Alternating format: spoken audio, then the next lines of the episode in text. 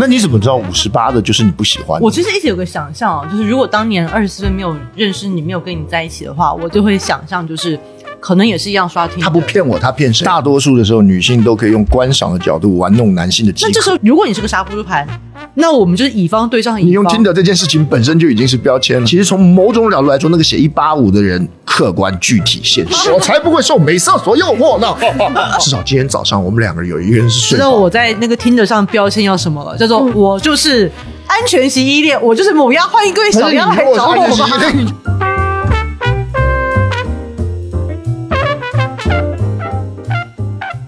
Hello，欢迎大家收听东气门的播客，这里是东气门的全新栏目《保持中立》，这里是一个谐音梗。为什么是谐音梗呢？因为我们的嘉宾就是杨格力和她的老公黄志忠，然后两位跟大家打个招呼吧。Hello，Hello，大家好，我是葛丽。Hello，Hello，大家好，我是志忠。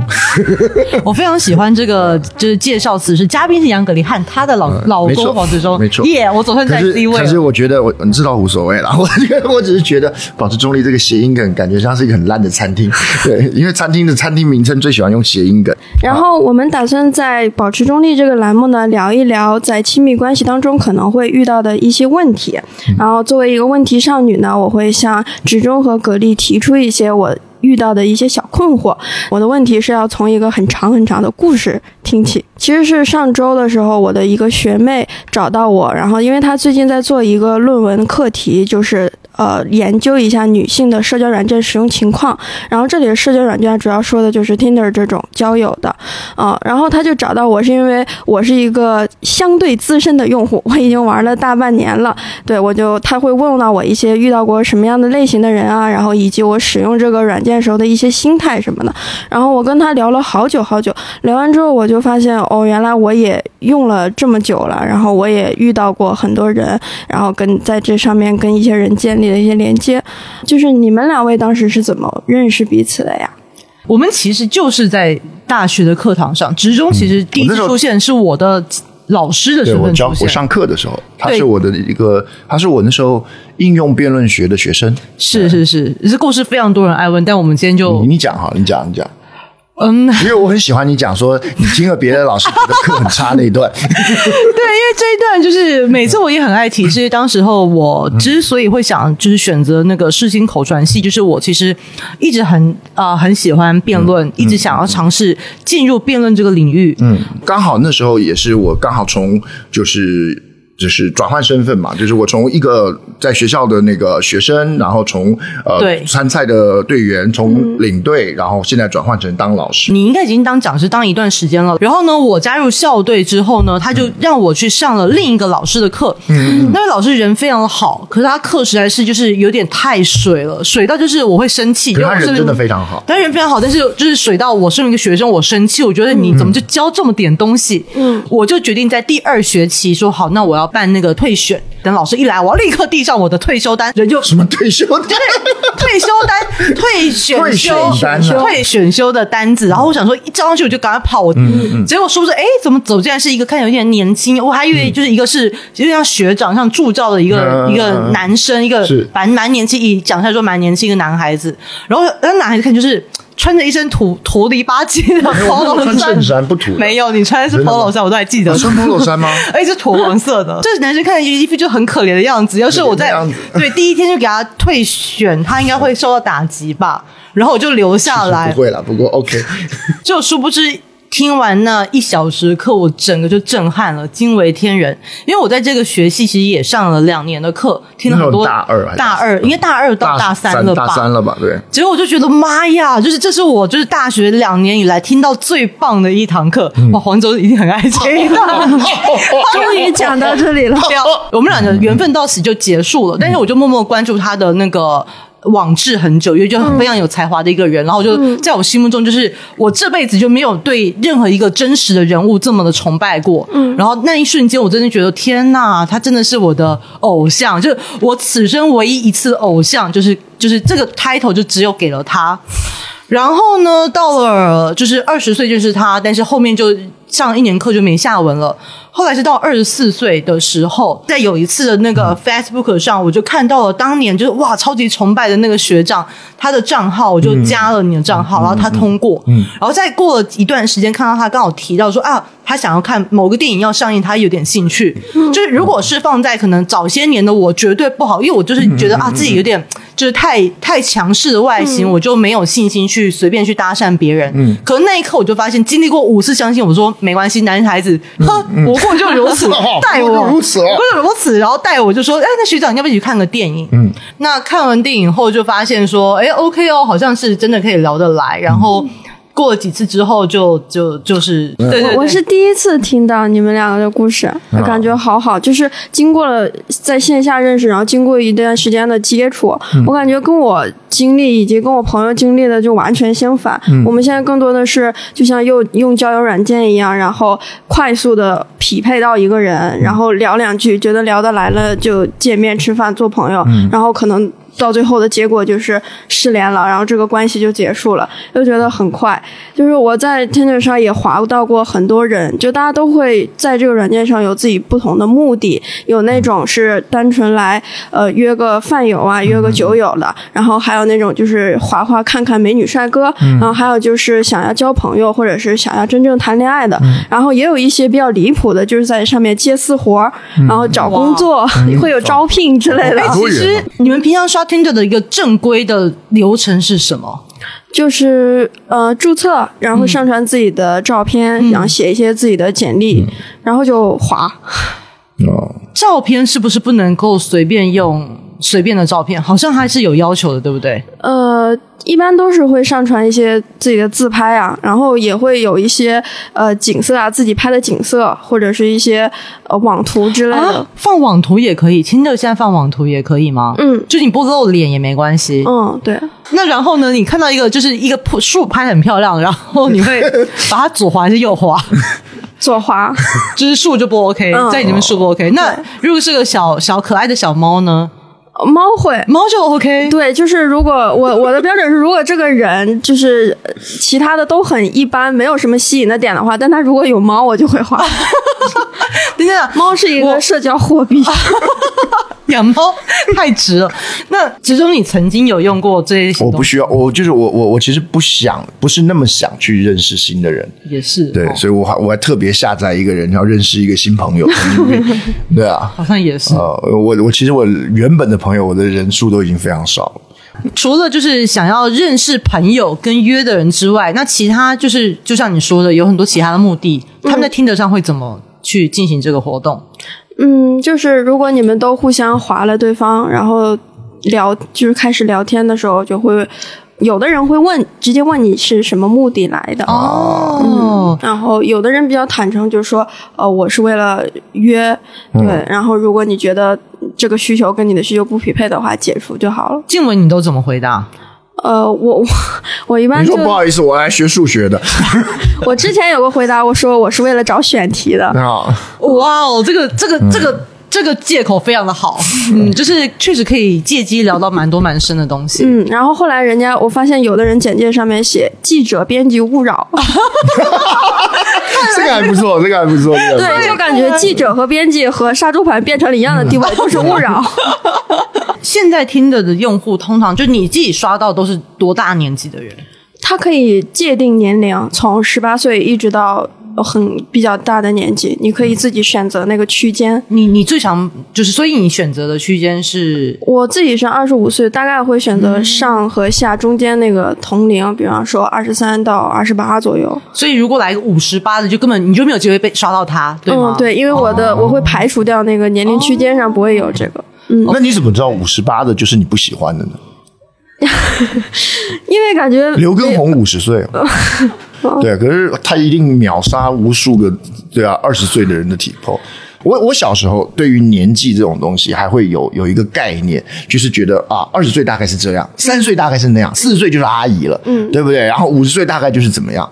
但我到随着我长大，我才发觉完全不按照这个方向发展，对，真的，我这件事情其实给我自己也造成一个那个就是小小的压力。嗯虽然静文没有问我，但我从刚刚聊应该听得出来，我其实曾经用过。嗯。对，就是当时候我好像是忘记是干啥了，比如说我如果跟我的女生好友、呃去外面玩，或是如果回去跟我妹混在一块儿，嗯。因为因为刚好这个朋友呃，我我的朋友跟我妹他们都没有对象嘛，然后一群女生聚一起就会怂恿说快点，你去下个 Tinder，、快点，我们现在出来好无聊，你去就会怂恿那个没有对象的那个人去当那个诱饵，然后看能不能 捕获几个就是年轻人回来那种感觉。别人。的困扰了。我觉得我很像那个那个蜘蛛洞里面那个姥姥，派我们底下小妾说你去带几个那个我我们现在也会，就也是几个几个女生坐在桌前，然后一起打开那个软件，然后说啊，这个幺八五可以，对对对对对。样？然后就右滑。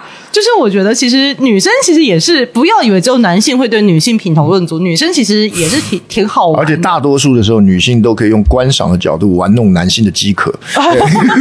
就是你们那个所谓左滑右滑，哎呀，这个好帅，这个这样这样的过程当中，另外一方是一个焦虑的男性，他觉得非常的，他 觉得对，其实有焦虑吗？你自己觉得，静文你你在这边碰到的男孩子，通常都是什么样子的性格比较多？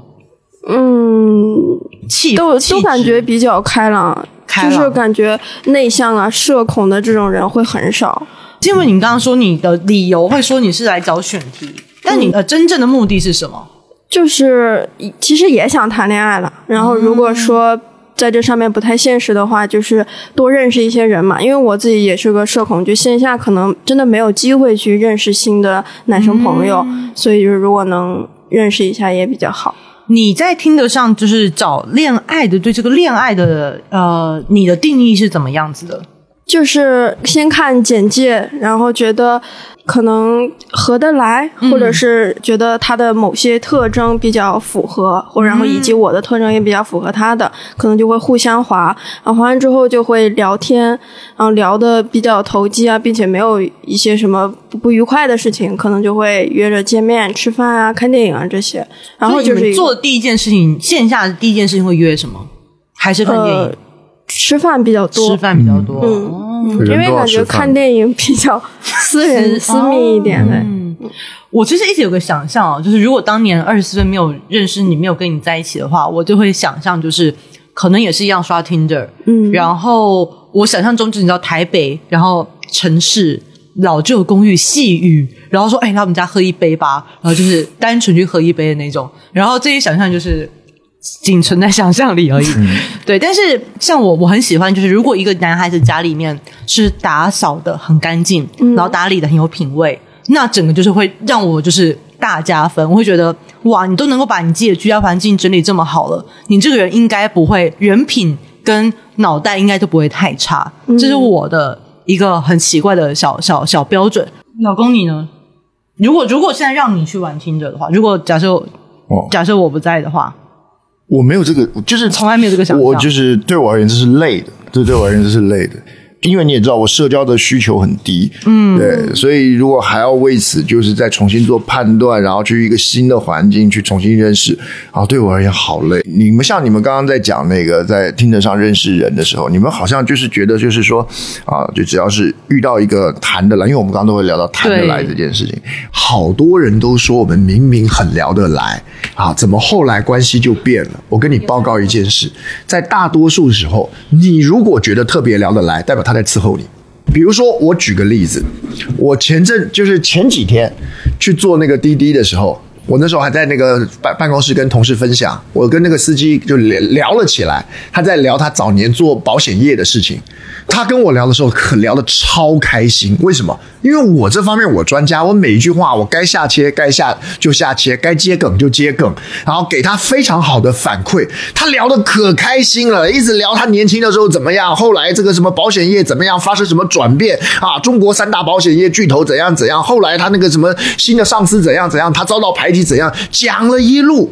然后我整个过程当中，让他的话题呀四处挥洒呀，然后让然后不断的在过程当中让他，因为我也在表保险好奇，可是我大部分的时候是因为我非常知道要怎么样让他聊得特别开心，要怎么样让他把话题都讲完，怎么样让他能够畅所欲言，甚至帮他挖掘新的素材。嗯，结果他二十几分钟的路程到了以后，他讲一句。他说：“先生跟你聊天真开心。”我说：“对。”可是老实讲，在那一路上。我我是属于一个无我的状态跟他聊，就是我我就等于是我在伺候他，把他这一段聊得很开心。嗯，因为你用相声来讲，就是我是个很好的捧哏。嗯，因为真的两个保持自我的人聊，照理来说不该那么开心。我们两个都保持自我，一定有你想讲，我也想讲嘛。你这段话题我也想表达表达嘛，或者是你正在讲到一个非常得意的地方的时候，我说哎哎哎，我我我也有一个要说，一定会有一些摩擦，一定会有一些打架。我跟葛丽两个人在聊的时候，我们不会那么顺的。嗯，就是一定会有些时候你想讲被我抢了话，我想讲被你抢了话，然后又互相卡到。什么情况下一个人可以滔滔不绝的讲，然后特别开心？因为另外一个方向专心在伺候你这一段。所以很多人说：“哎呀，我们两个特别聊得来。”这是你从用户思的角度，这代表你的用户体验相当的好，不代表对方也会有同样的感觉。那天那个司机他的聊的可开心了，可是不代表我有同样的感觉。那我为什么要跟他聊那么多？因为我在收集素材。所以当时我的跟他聊天是以半工作的形式在做的。我一方面在看我这样接能不能让你讲得更好，我要收集我那个人际沟通的素材，而不是真的说我要跟司机您交个朋友，我不是这个样子。嗯，所以我其实大部分是捧，然后套，就是我我想要多得到一点信息，然后引，就是让他开心。那所以他当然觉得聊得来。嗯，所以我认为。好多时候，我们如果觉得跟你聊天实在太愉快的时候，很有可能就是因为对其中的一方是处于无我状态，正常聊天不会那么愉快。那我们要如何分辨，就是是真的聊得来？不不不，我还是回答你。你现在要分辨，意思就是你不想上当。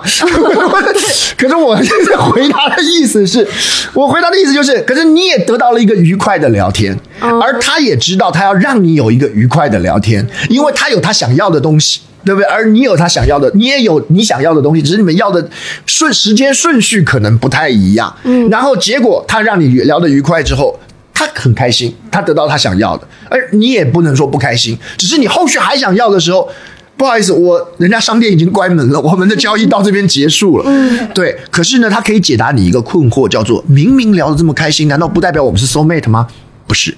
嗯，不是代表他是一个很有用户思维的人，他是一个兢兢业业、童叟无欺的好商家。所以你你就是，所以回到讲说，你说要怎么分辨？不是分辨的问题啊，人家就就人家也是认真在，大家都是嗯，都是做一份工啊。就就是突然感觉要跟他说声谢谢，说声谢了，就是因为他让你聊得很开心嘛，对不对？然后你说你们有共同的兴趣，当然了。那个司机从头到尾都觉得我是一个特别喜欢保险的人，对不对？人们现在的科技哦，太聪明了，我们都会绕过大脑，直接拿到那个奖赏机制。嗯，比如说你想想看，求偶、生育都是件特别辛苦的事情。啊，然后去陌生的环境认识一个陌生的异性，然后去赢得他的芳心，或者是就获得身体的接触啊，都是一件特别辛苦而且充满高风险的事。那怎么办呢？那为了逼你去做这件事情，你的大脑对不对，就会分泌各式各样的东西给你当做代偿嘛？啊，因为在这个过程当中你会觉得很爽，会觉得很开心，所以让你奋不顾身嘛。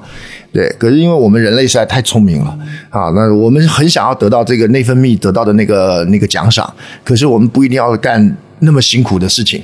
啊，所以呢，就是这就为什么你就是有人会发明充气娃娃，有人会发明二次元的欣赏啊，有人会会发明各式各样的东西，然后让他来代替那些实际上危险的行为啊，因为人家直接想要得到那个奖赏，你不一定要性能力，你就可以得到性方面的满足跟喜悦，甚至更极端一点呢，如果有一个什么方法直接刺激你的你的脑袋，让你觉得啊可以获得获得愉悦的反应，那其实就就。就是你，你就会发现，你就会发现那些奖赏其实原本是你的大脑要控制你的一种方式。是的，这也是为什么其实有时候就是像我当年就是玩，就是很年轻的时候玩 Tinder，或是说我跟的朋友大家哎姐妹聚会大家嗨嗨刷完 Tinder 之后，其实这个事情你就算滑到了几个跟你对眼的异性，也会有点懒得继续下去的一个原因，因为我知道其实我脑中最开心最嗨的那一瞬间是哎。这个人跟我好像 match 上了，嗯，而之后真的要跟他聊人生啊，聊聊三观啊，这条水，他会觉得好累哦，没有必要。就一旦我脑中那个荷尔蒙的激情褪去之后，就发现，哎，算了算了算了，散了散了散了，对会这种感觉。对，我也觉得，就是我刷到的时候，更最开心的那个时刻，就是我看到，哎，这个人的简介好好玩，或者这个人的，哎，这个猫好可爱，或者这个人就很帅，怎么样的。然后你发现这个人的那一刻是比较开心的。是，然后如果说他能跟你互相划了，就会更开心。然后提到简介，我就发现一个很有意思的现象，就大家的简介写的很不一样，有的人写的非常的丰富，就像我就是已经，他也有字数限制，像微博一样，呃，我已经写到最后一个字了，就是已经是零了。嗯、呃，我的简介上就是会写一些毕业学校啊，我现在做的职业啊、我会把我所有的爱好罗列上去，因为也没有几个爱好，反正除是看书、喝酒、听音乐，大概啊、以及一些碎碎念，这是属于比较丰富的那一类的。然后还有一种就是只写自己的职业和爱好，啊、最好玩的是一种就是只写一个信息，幺八五没有了，然后，或者是幺八五什么意思？身高哦，幺身高幺对八五，，现在就是说，如果你幺八零以上就会比较受欢迎，对他可能就只写一个幺八五就可他没写没了。体重 幺八五，对啊，那万一他身高幺八185体重对，那不是人就变一个正方形，你你滑到了一个正方形，OK，好，可以，可以，可以。对，然后还有只写星座的，比方说我是巨蟹座，就只写一个巨蟹座。啊还有一种最近比较流行的，只写一个 MBTI，嗯，对，他会说自己是什么人格，呃，像 INFG 啊，那写这么简单简介的人，他其实也是附照片嘛，对不对？嗯，会哦会有自己的那其实照片。他已经介绍完毕了，对。真的，我也觉得就是照片会是传达最多讯息的东西。至少在这个地方，对照片比应该比你是什么别的讯息来的重要。even 你就只是放一棵去教数学都可以给我足够多的讯息，你懂吗一棵？树要不然一棵树不行，一定要以人人的照片一。棵树我就知道这个人绝对他的特长不是在外貌。他如果是个帅的，他干嘛放一棵树呢？他一定没有一八五，吧可是我猜，如果一个人放一棵树，他底下的简介就要多，因为他又发一棵树，又发一八五，那树长一八五，不是很正常的吗？而且还是个稍矮的树，它那叫灌木，所以所以就这个这个这样就这样就对不起来。所以一个人如果放一棵树，底下就要写很多星座啊，如果放一棵树上面一八五，我超级想认识他，我一定会右滑，我一定会 我就问他说：“请问你是园丁吗？”，真的 真的真的，我的意思是说，就是照片这个东西，它是一个讯息量很大的。为什么？它不只是透露你的外貌，嗯，还透露你的选择。就是比如说，就像刚刚子中讲的，我这边放棵树，可能代表我的长处不是在我的外貌，嗯，但是你搭配底下的简介，会造成会交织成非常多的额外讯息，嗯，所以对我来说，就是一定要有一个照片。那但是如果你是放个比如说就是动漫的图像，那就有点就有点无聊了，嗯，哎，MBTI 里面目前有最受欢迎的性格吗？就写在几件上，立刻让人想右滑的，有这种东西吗？感觉比较网红的是 ENFP。就是大家会说他是小狗人格，就是每天开开心心的，然后就是也比较和善，就是很热烈。他会跟你说，我非常想跟你做朋友，然后每天跟他相处会很开心。好，反正小狗性格，我嗯可他如果是个受欢迎的小狗，为什么要来这边呢？因为他想认识更多人啊。小狗永远不缺主人。这句话不太对啊。对，那我很好奇，你们对这种就是标签式的，甚至只写一个标签的这种交友方式会怎么看？我是一个能够从很少标签获得很多讯息的人，所以我不在乎这一点。嗯，老公你呢？我是不太相信他们真的是要靠标签来挑选。我觉得最重要的讲对，最后都是长得靠，呃，长得喜不喜欢。对他非常非常的这个帅，或者是非常非常的这个是是你喜欢的那个型，然后结果只因为不好意思，你底下那个是 I M F J 什么什么什么之类的，你就说不好意思，我死都不愿意。太奇怪了，我我要问，我要问太，奇怪所以现在听得上是有机会滑到真的很帅的帅哥吗？也会有问题。对，但是我觉得我修图修很大的那一种吗？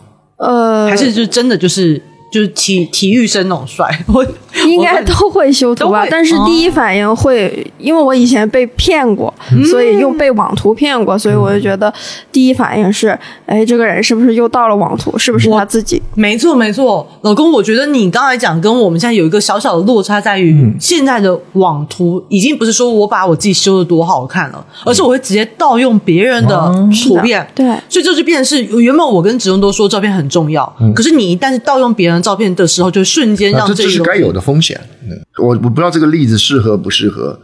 我小时候，我爸跟我讲过一件事情，就是我们出去旅游的时候，尤其是出国旅游的时候，然后比如说你到了日本，然后到了到到了泰国啊，到了任何一个地方去玩啊，我爸会跟我讲，他说我们在这边人生地不熟，出来玩受骗上当是正常的，而且是应该的。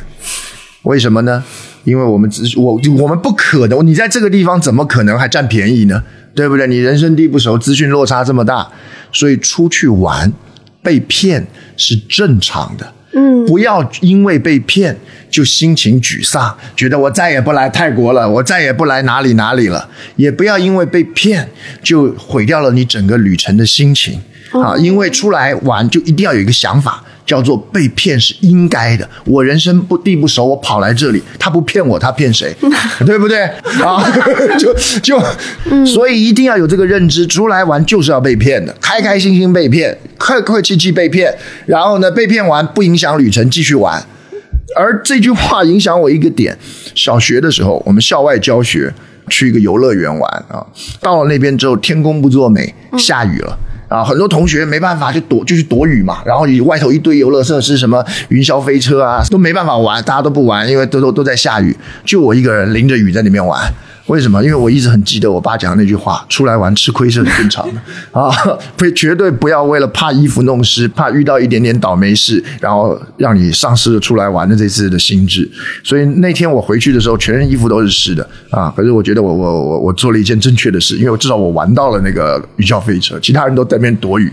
所以其实老实讲，就是我我也能够理解。当然被骗绝对不是一件好事啊，被骗也绝对不是一件让人愉快的事，我完全同意。可是，我也相信啊，你之所以会用社交软体，你之所以会想要走出舒适圈，你之所以会想要认识新朋友，那就是因为你到了一个人生地不熟的地方，而你希望能够在这里获得一些。平常在你舒适圈没有的东西，所以这时候你跟我讲这里有人骗人，这不是理所当然的吗？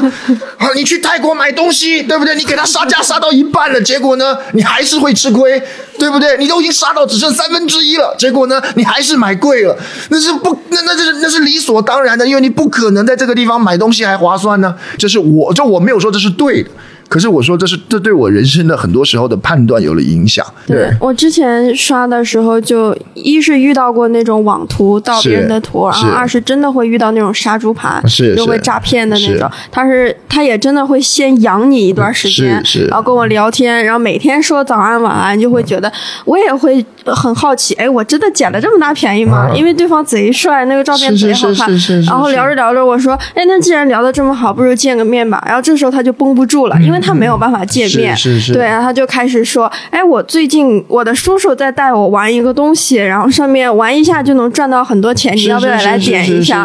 对，然后我就没有上他这个当，我并没有。那挺好的，那你赚了，你赚了好多个晚安跟早安。但是那一次之后就会有点害怕，然后之后就看到那种长得稍微好看一点，完全不敢花。你你不用害怕，你你没有亏啊，因为你不是最后也没点嘛。然后他每天跟你讲早安跟晚安，你不是已经赚了早安？事实上，在刚刚的过程当中，是他吃亏，不是你吃亏。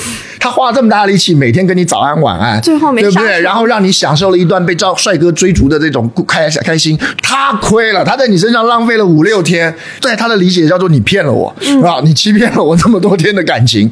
我倒是会比较在意，也不是说在意被骗吧，我会比较烦这件事，因为我觉得我是一个很有乙方精神的人，就是任何人来找我聊天，我都会是。几乎是以前啦，以前夸张几乎就秒回，凌晨半夜都给你秒回，回的非常周到。我希望你跟我回过程中保持我的信息输出完整，而你的情绪是平静的，对，然后让你感觉到很 friendly、很很很很 nice 的感觉。而这个习惯会把我带到了 Tinder 上。我以前就是是当在做室内设计的时候，你永远要意识到，就是对方跟你对话那个人他的真实需求是什么。导致我在听的上的时候开始，虽然不是采访选题，但就很认真的去关怀对方，去问对方。那这时候，如果你是个杀猪盘，那我们就是乙方对上乙方，这边应该要来一句打趣的话，但我现在一直想不到，就会觉得就是白忙一场，大家都想都想服务对方，所以没服务到谁，对，就是谁都没有服务到谁，就觉得特别烦。那我是后来这几年后发现，如果但凡你是甲方，那你请你好好扮演甲方，你就不要这么的。自作多情的为对方设想太多。嗯，那我今天听完执中的时候也颇有启发，呼吁一下各位女性的朋友们，就咱们就是可以去接受这个异性给我们的服务，我们不一定要回报给对方任何东西，对，然后也不一定真的这个东西带给你什么，就是呃有什么特别深刻的意义，没必要，咱们就开心就好，好像也挺好的。嗯。嗯。嗯，职中学长会觉得我们之前说到的用 MBTI 这种标签式方法了解一个人，你觉得会高效吗？还是说会更加低效？呃我我我觉得是这样子。你在一个交友软件上看到了一个人的的信息，嗯，他其实你真正的标签不是那个信息，真正的标签是他会用 Tinder 的人，这才是真正的标签。用这个来判断这个人，比这个人写在上面的东西来说有用的多。他是一个会用 Tinder 的人，他本身就已经解释了他的交友、他的爱好、他的兴趣、他的方式、他的目的，跟一定程度他的个性，对不对？那至于上面他写个天蝎座，这个东西能够证明什么？你用 Tinder 这件事情本身就已经是标签了，对。而且我并不认为，我并不认为他们是真的要了解一个人。你你会想要在 Tinder 上面建立深厚的、长远的、可靠的、牢固的、稳定的关系吗？那对啊，因为如果不是这样的话，你要他了解到他什么地步，对不对？什么叫做了解一个人？我了解你叫什么名字也算了解你，然后我了解你灵魂最深处也是了解你。可是重点是我为什么要了解到那么深的地方？其实从某种角度来说，那个写一八五的人客观、具体、现实 啊，因为这才是我需要了解的部分，对不对？我很想要了解你，对不对？我想要知道你这个身高，如果再加个体重，那特别好，对不对？这是这个这个这个是一个非常就事论事的人。然后你跟我讲说你你很喜欢，你喜欢的是古典乐鉴赏，干我屁事！我们真的约出来的时候，难道一边一边放古典乐吗？对不对？这也不太对劲，对不对？所以这个这个我不在意你爱不爱听古典乐，我根本不，我比较在意是你已婚未婚，然后你的卫生习惯、你的健康状态啊。你跟我讲你是个爱看星星的女生，那又怎么样？对不对？所以呢，所以我们打算到外头去嘛，对吧？所以太奇怪了。对，所以我我的意思就是这个这个标签。就可是，可是对我来说，就是听的它其实是就是拆解动作的第一步。啊我的意思是说，我听的，我确实不想在上面认识一个人多深，可是至少可以达到我下一个目的是什么？能不能约出来？我同意，我同意。对所以可是我的意思是说，就是这这是一个自我欺骗的过程，就是我们又想跟人建立关系，可是我们又知道在这里并不打算建立那么长久而稳定的关系，可是我又暴露了我只想建立短暂关系，好像我这个人又很 low，所以我还是想跟他讲，我是一个爱看星星的人啊，对不对？就是就是类似像这个意思听。得上没有建立长久关系的有，可是不是常态，有人有这种需求。对啊比，较少吗？还是你自己身边有人透过听的建立长期关系吗？嗯，有有有，会有那种结婚的，已经就是有那种现在已经恋爱比较久的，然后有的甚至都已经结婚生孩。就一定有啊，对我我我不否认有这件事情啊，这还有人中彩票的，你懂吗？就是我我举一个例子，其实我在看他给我这个的的案例的过程当中啊，我有一个感觉，就是因为他们讲说，你看你还会问这个标签能不能证明到这个人，那你觉得这样的关系在可靠吗，或怎么样？这其实这让我想起人家讲过一个叫依恋理论，我不知道你们有没有听过。他的依恋理论的概要是这样，就是他本来是在研究亲子关系。他说，人呢会习惯性的找到他是所谓的重要他人，然后一个重要的人，然后跟他建立关系，然后呢借由跟他的关系用来躲过外界的伤害或困难，也借由跟他建立了这段依恋关系，让帮他去面对社会，然后帮他去与人他人交往。那一个人如果内心里头是没有任何的依附跟依恋的话，那他基本上就等于是要独自面对这整个世界，是蛮恐怖的一件事。所以每一个小 baby 出来的时候就有一个习惯嘛，就是妈妈嘛。对不对？那一只小鸭生出来的时候就会跟着母鸭嘛，那基本上是我们的天性，这是演化所留下来的产物，我们需要这样的特色。可是像你们刚才所讲的，在这个过程当中，因此有人就是顺利找到了重要他人的人呢，那运气很好啊，因为他重要的他人就等于是你帮我支撑了半个世界，嗯，所以呢，我可以跟你一起面对困难。那因此呢，我们两个人对这个世界基本上。都会保持一个善意假设，什么意思？就是因为我们彼此之间有一个安全的依恋，嗯，所以呢，我们都觉得这个世界上的人都还不错，至少是乐观的，至少是正向的啊。你会保持着一个比较好的预期，嗯，然后在依恋的过程当中，双方的生活也会比较安全。那我们现在谈另外一种，就是如果一直找不到这个重要他者呢？啊，就是我找不到那个所谓的重要的人可以依附的人，或者是我以前是依依恋的，可能是我的双亲，可是我我我我长大了啊，他已经不在世了的时候，我找不到对象的时候怎么办？那就会有一种状况，就是他就会觉得这世界上的人是不太可信任的，嗯啊，而且呢，好像都不是什么好人，嗯，我也不是什么好人。大家都不是什么好人 啊，所以呢，对不对？谁也别该依，谁也都不该依附谁。去依附别人一定是会失望的，所以他会建立一个叫什么？叫做独立的假象。独立的假象叫做我不在乎这些关系，我是自足的，我是只有我自己一个人都可以照顾好自己的，我自己的小世界我自己可以守护啊。一般人是没有价值的，不屑啊。他这这种人就是最最典型嘛，但是他觉得就是说，如果谈到特别深入的关系，比如说一般人我们在分享生活中的浪漫或亲密的时候，他会觉得好尴尬哦，好肉麻哦，对不对？我才不想跟你建立这么深的关系呢。为什么？因为他知道他可能没有机会，嗯啊，所以呢，他必须把一切的这种关系贬得很低。你有看过那种那种老一辈的，就是他可能很在意他老婆，可是在他言谈举止当中，从来就不认为他老婆是重要的。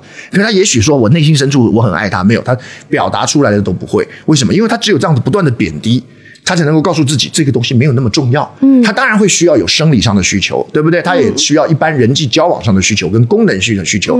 可是他始终必须要告诉自己。太深的关系是没有必要的，情情爱爱的这不够阳刚。啊 啊，这小情小爱的，对不对？娘啊，不知道在讲些什么东西。好男人就应该怎么样啊？独来独往啊！基本上，我以前看到那种呃，那个独行侠，啊，或者是那种 啊，就是你知道我那个年代的那种英雄人物，常常是不近女色，哈哈就是那种独来独往的侠客啊。那基本上都是属于什么？找不到依恋对象啊，那是属于最简单的叫逃避依恋行为。嗯啊，所以你在叙述的案例当中，我常常会看到这种焦灼，他。又想建立关系，对，可是他又不觉得他应该要花那么大的力气建立一个真的那么深的关系。而当你在问说，那我可不可以在听的当上当当中，我用这个标签，我能不能看到这个看懂这个人？这其实又是另一种，嗯啊，叫做什么焦虑型依恋啊？他是什么意思？他是觉得。我好想要一个人来爱我，我好想要建立关系，可是我的母鸭不在。我在想说哪一个是我的母鸭？嗯啊，然后呢，他一旦跟人建立关系的时候，他非常在意的一件事叫做他会不会抛下我。他跟前者刚好相反，前者一建立关系的时候，他很怕叫做这关系会变得很深吗？如果变得很深，你应该不值得吧？对不对？那那是第一种。那第二种这种情况就叫做他一旦建立关系的时候，就叫做你万一抛下我怎么办？他有一个共通的特色叫做。他对于恋爱的期待都往往偏于乐观，什么意思？也也许第一次约会关系不是很好，可他觉得下一次一定会更好，对不对？那也许现在的关系还不够好，可是呢，之后一定会越变越好的。他一定会接纳我的，我一定能够跟他越来越上轨道的。这是另一种对，叫做别人都很好，可能是我不够好，所以我还找不到。对，哎，你知道，其实当时候我们两个刚在一起的时候，就网上就有人评价说你是。呃，依恋型分离依恋，哪一忘记哪一种？我是我是刚才我们讲那个前者是非常明显，就是在我以前我是独来独往的，觉得小情小爱，什么东西嘛？是学的是，不过就是看个电影，居然想到哪里去了？哈哈穿那么低胸，我才不会受美色所诱惑呢！我大概是像这个样子。直中是唯一一个就是跟我出去的直男，然后因为我前二十几的时候确实穿的比较低胸，他是唯一一个目不。斜视，一度让我以为他是弯的。我真的，因为跟我出去男孩子没有一个就是眼睛能够忍住不稍微飘一下，你知道，就是就是也不是不礼貌，也不是冒犯，我知道人就忍不住嘛，就是白白那边你就想看一眼，飘一下。所有男人都有，黄忠是第一个，唯一一个完全眼睛直视我的双眼的，很有礼貌。这呃，这这这刚刚讲就是，其实人会转变。就是我早期是很典型的那种，就是。就是逃避依恋的，就是对我而言，依恋就是示弱，然后依恋就代表你没有办法自处，然后你会担心我依恋这个人有价值吗？那而且我这么依恋他，会不会变得我也没价值？就是依恋的人常常就是那种怎么样，就是特别贬低彼此的，就是说，哎，这世界当中的烂人。啊，你不值得，我也不值得，大家都不值得。有一些人叫做玩一玩就算了啊，谁都别认真，大家都不值得啊。这个人是是人间不值得啊，这这是一种。那当然还有一种就是他连玩一玩都不想玩一玩了，对你反正都不值得，不喜不值得你花那么大的力气，那这叫逃避依恋，因为对他而言依恋就是失败了。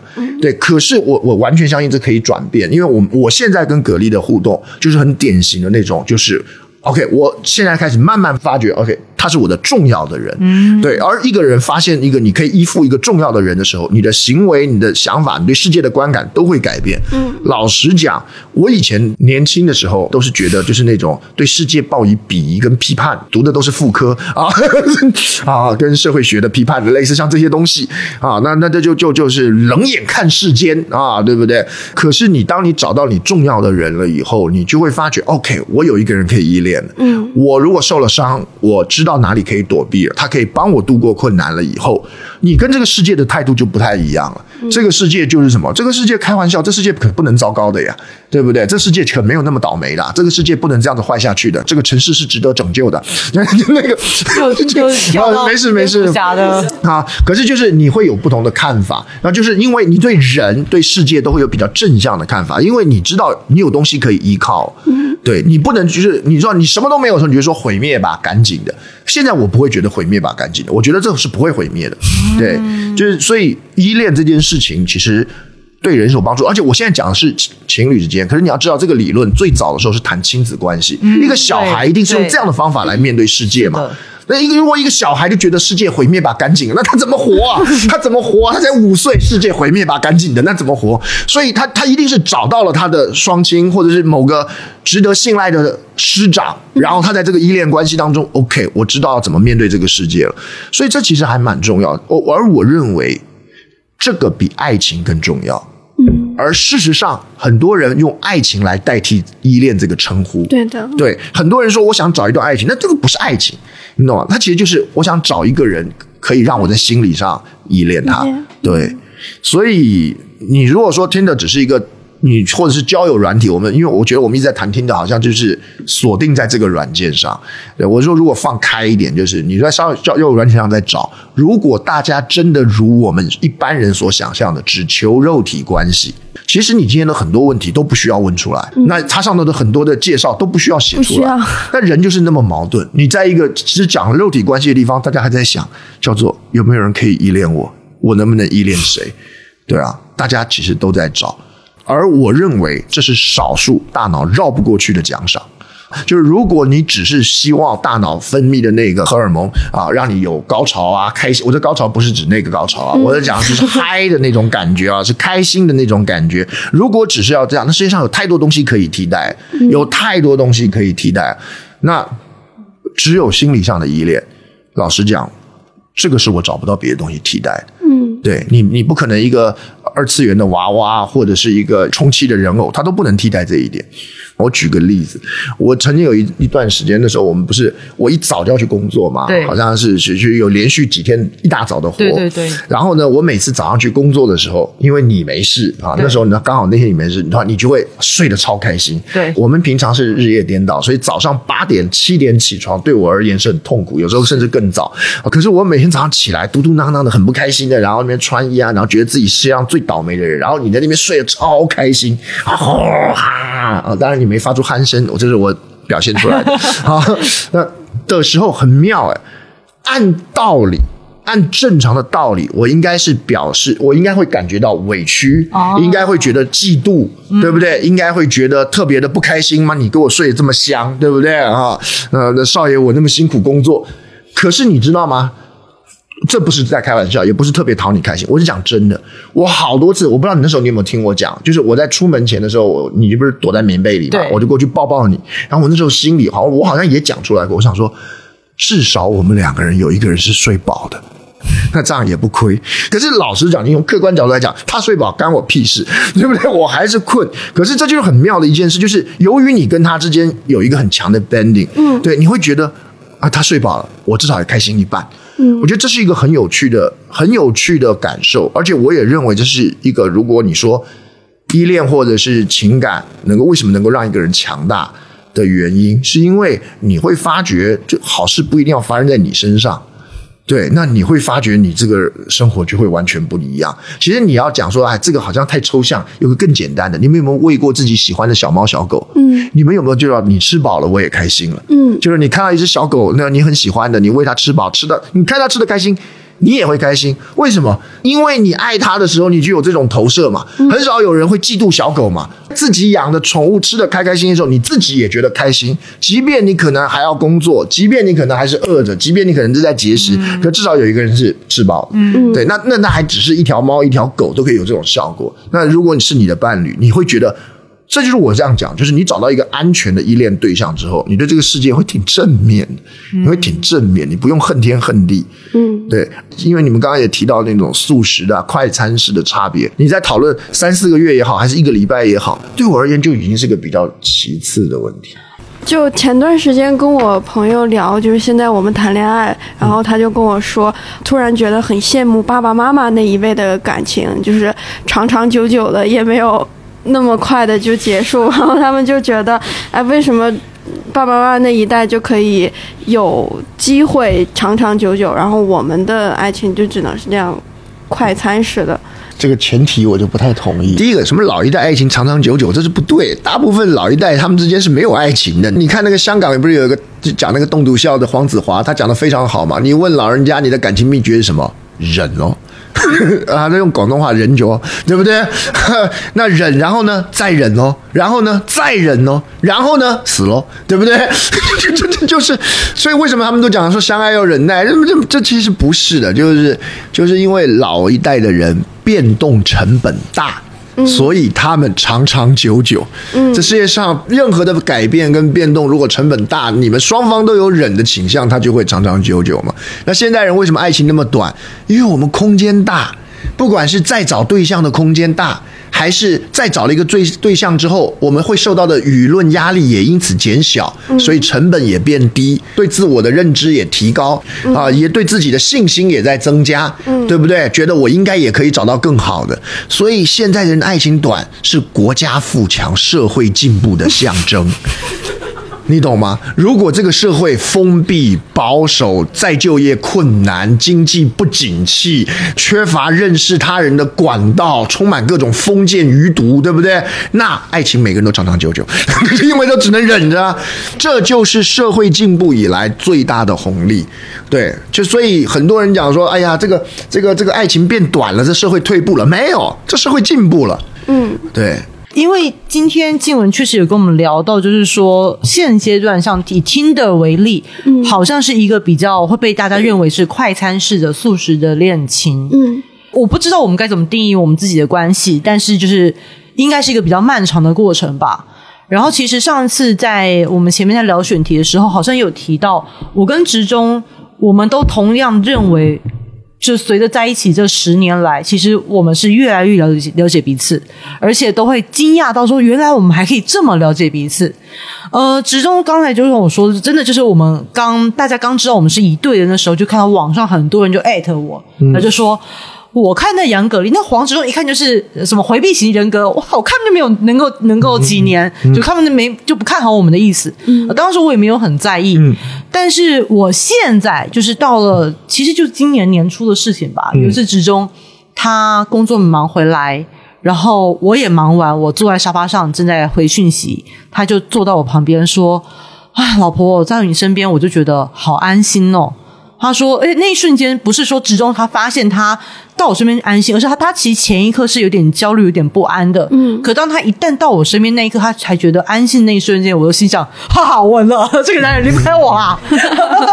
没有开玩笑，开玩笑，是的，是的。就那一瞬间，我内心是觉得说：哇，原来一个人就两个人的关系可以走到这一步。嗯，在走到这一步之前，我根本。”不知道还有这个东西的存在，不知道有这样的一个情绪的存在，所以呃，很多时候有人会问说啊，婚姻中恋爱的感觉、激情的感觉，我会觉得那个就跟职中前面讲的一样，那是很快过去的一个脑内激情。嗯，而我觉得我现阶段跟职中比较是一个更长久、更恒定、更稳定一个依恋。你刚刚讲依恋，就是我们会希望这个彼此是一个长久存在。当它存在，我这个对这个世界的秩序，我就会更加有信心，更加乐观。我感觉我们两个现阶段是这样的一个状态。而且我我也觉得，像他们刚刚说这种快餐式，就是你会有很多的选项，然后你一个一个试，一个一个试，就是我们俗称叫做乱枪打鸟嘛。嗯，这个其实是一个非常典型寻求依恋的行为，而不是寻求性的行为。你为什么要乱枪打鸟？其实并不是因为我需要下一个性，我需要下一个性，因为大家也都知道，其实那个大概到了一定的程度，你就已经到了阈值差不多了。那大部分的时候，你为什么要乱枪打鸟？就是我现在急切的想要找一个愿意爱我的人，或者是愿意能够让我依恋的人。可是我找到了，那我以为发生关系能够建立好我们的这个这这这段关系，可是发觉没有用啊。那下一个再换一个，再试一个，再试一个。这只有对依恋的急迫，真的到处找的人，他其实缺的不是性，他缺的是。能不能找到一个依恋的这个？能不能有人满足我的依恋？因为如果我一直找不到，他就会，这就是我们讲的第二种，那就叫做什么？焦虑型依恋。嗯，叫做如果我一直找不到，它就会印证了一个我内心深处最大的恐惧，叫做会不会是其实我太差？你懂我的意思吗？就是我找了这么多母鸭，没有一个要认领我这只小鸭，因为在焦虑型依恋的人眼中，别人都是很好的。啊，而是我很差的，跟那个逃避型不一样。逃避型叫做大家都很差，哦，我也差，一起差，人间不值得。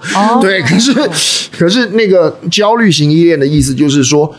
都没人选我，我有那么差吗？再试几个，还没人选我，我有那么差吗？为什么没有一个人要当我的母鸭？嗯啊，因为大家眼中别人都是好的，而且我们平常会讲说有那种叫做谈恋爱的不安全感。你想不安全感是哪一种？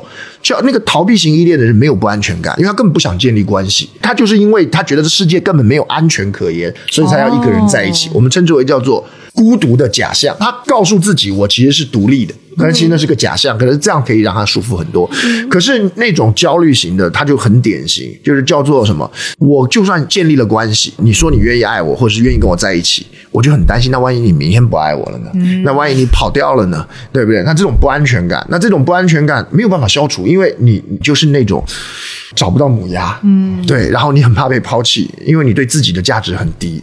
对，我我真的就是职中学长说这种焦虑型的，就完完全全就是我。因为因为最开始玩的时候，确实是说想能不能遇到朋友，然后遇到了，遇到了之后就飞快结束了，然后下一段也是这样子，然后这种负反馈就会让我越来因为找不到依恋，然后就会迫使我，那我要一定要继续再往下找，是，然后再往下找，再往下，就会形成一个死循环，然后最后我发现。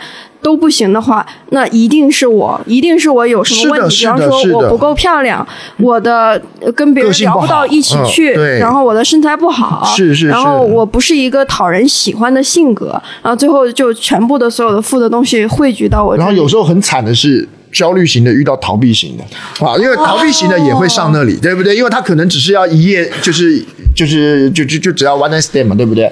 那那可是你说发生完关系之后，逃避型的就是那我们就结束啦。对不对？我们已经我们已经工作完满了，那你要发展这更深的关系，不用吧？你那么烂，我也这么烂，对不对？俩烂人何必在一起呢？他就会逃走了。对，因为对他而言，建立稳定的依恋关系是很恐怖的一件事情。